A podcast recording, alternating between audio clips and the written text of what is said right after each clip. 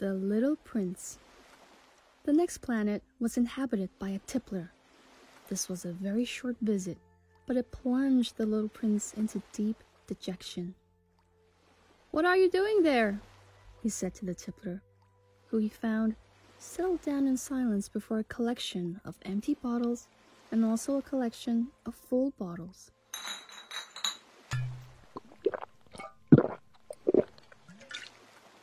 I am drinking, replied the tippler with a lugubrious air. Why are you drinking? demanded the little prince. So that I may forget, replied the tippler. Forget what?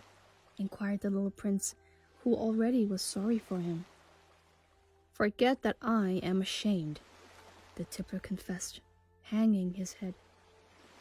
Ashamed of what? insisted the little prince, wanted to help him. Ashamed of drinking. The tippler brought his speech to an end and shut himself up in an impregnable silence. And the little prince went away, puzzled. The grown ups are certainly very, very odd, he said to himself as he continued on his journey. This is chapter 12 from The Little Prince. Very often, when we try to hide from our problems, we make them worse, not better. The tippler drinks because he's ashamed. He's ashamed because he drinks. But something made him drink before his drinking began to shame him.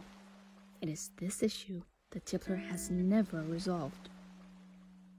Did you forget what you have been hiding from too? Face it now. It is never easy, but you will get much more long lasting joyfulness than getting drunk.